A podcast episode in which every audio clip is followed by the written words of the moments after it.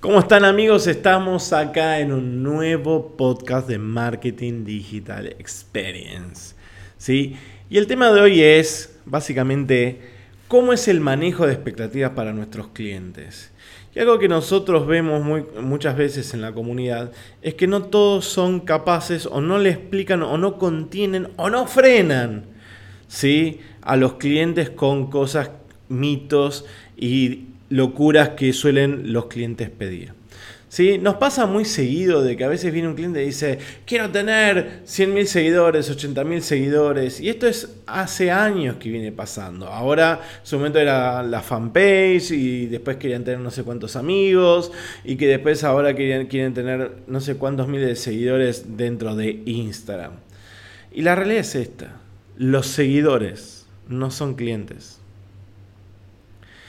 Y eso es algo que hay que explicarle a nuestro cliente potencial. Decirle, mira, los, los seguidores no son clientes. ¿sí? Y también trabajar en todo esto del tema del manejo de expectativas es muy importante. Cada vez que nos vayamos a reunir con un cliente, tenemos que entender ¿sí? toda la potencialidad que puede llegar a tener esa cuenta o no. ¿Es una cuenta que se va a poder hacer trabajar en... O sea, ¿se va a poder desarrollar una comunidad? ¿Sí o no? se va a poder desarrollar tal cosa. O sea, viene uno y dice, no, yo quiero llegar a tener 5.000 likes. Le digo, ¿cuánto vendes? O sea, empezamos a trabajar o a hacerle entender de que muchas veces, ¿sí? si vendemos ropa, vendemos, no sé, herramientas, autos, que tengas miles y miles de likes, no significa que tengas miles y miles de ventas. ¿Sí? Entonces, a veces hay cosas que están sacadas de contexto dentro de una estrategia.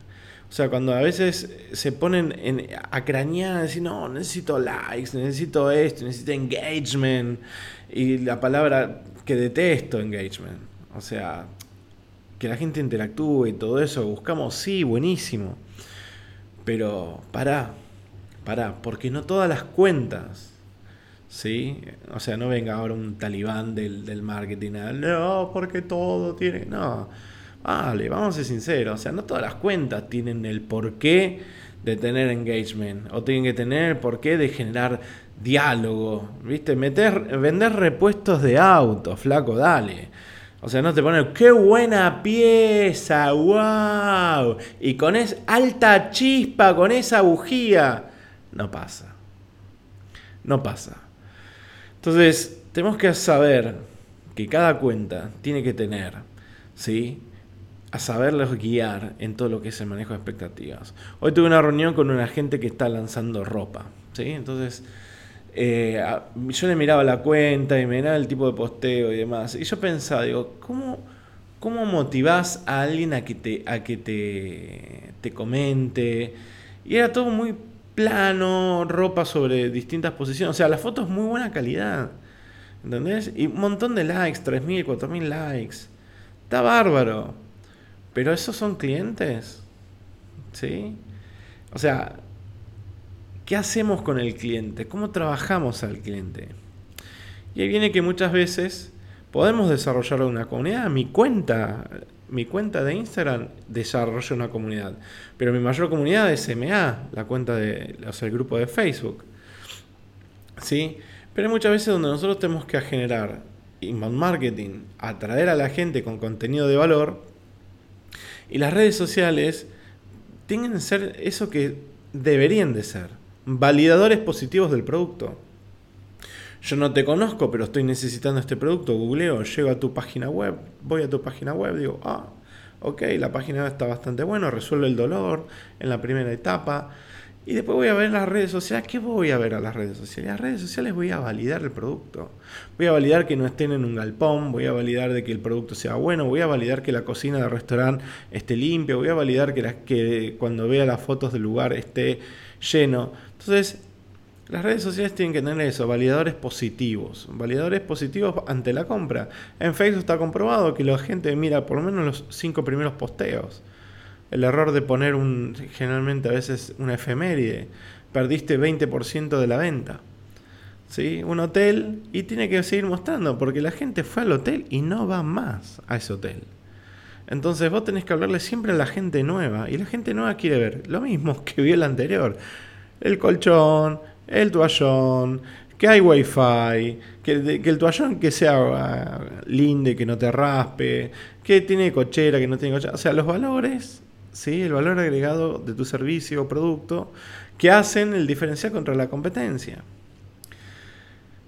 O sea, yo no estoy queriendo matar el engagement y que se vengan y vengan y digan, no, no hay que, o sea, no busques el comentario. Sí, si lo puedes generar también, si puedes generar disparadores también. Pero sabes qué, hay hoteles, por lo menos en Argentina, hay zonas turísticas de que la gente va una sola vez en su vida. Calafate va una vez en su vida. Eh, Cataratas del Iguazú va una o dos veces en su vida. ¿sí? Pero no vuelven. Entonces a lo sumo la gente comenta y dirá, qué lindo, qué ganas de volver. Entonces vos le pondrás, te esperamos, qué lindo recuerdo. Si sabes que no va a venir más, está bien, bueno, nuestro laburo. este, siento a veces estoy contando los trucos de magia. Nuestro laburo es generar un poquito eso, ¿no? O sea, que la gente recordarles esta memoria emotiva, bla.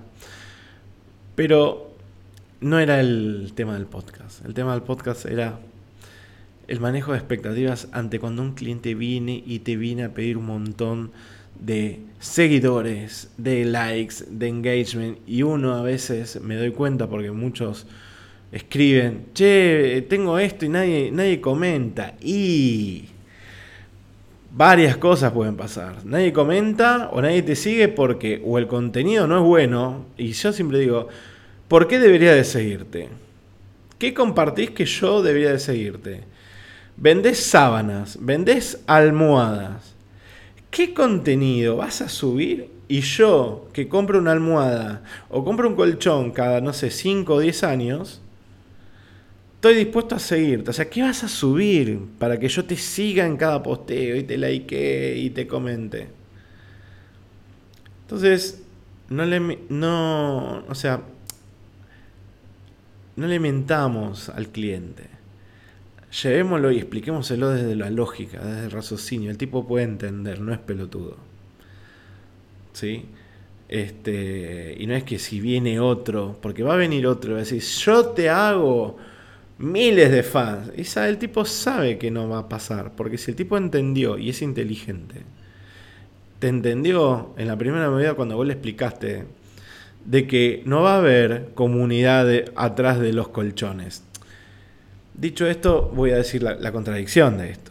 Por ejemplo, eh, alta mezcla ¿sí? es la contradicción a esto. Por ejemplo, una, es una empresa de cemento o que tiene cemento y que ellos desarrollaron un contenido viral, divertido, pero es contenido, una, una, fuerte estrategia de contenido, que no, es, que no todas las empresas son capaces de hacer. O sea, ¿Existe la posibilidad de hacer una comunidad? Sí, porque estos tipos lo hicieron a través de una comunidad, o sea, hicieron una, comunidad a través de contenido de valor divertido de una bolsa de cemento, que en teoría, por los que dicen, por la gente corralonera, es uno de los peores cementos.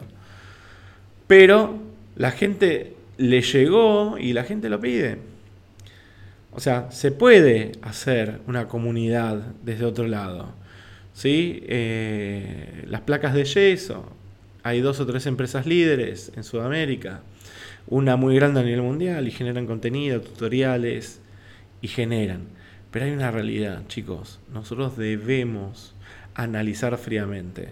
Si viene un tipo que tiene un presupuesto de, no sé, 10 mil dólares por mes o este, 5 mil dólares por mes o, no, 10 mil dólares por mes. Podemos hacer una producción, contratar actores y armar un guion y hacer exterior y todo eso. Seguramente podemos hacerle la comunidad que el tipo quiere. Pero muchas veces eso no pasa. Entonces, eh, seamos muy claros en el manejo de expectativas. Seamos muy, muy, muy claros a la hora de decirle lo que va a poder lograr y lo que no. Porque ahí es también ganarnos el respeto, porque si no uno va a estar corriendo sobre algo que no va a pasar. Y va a empezar a hacer cagadas, como comprar likes, como hacer eh, comprar seguidores y un montón de otras cosas que no deben pasar.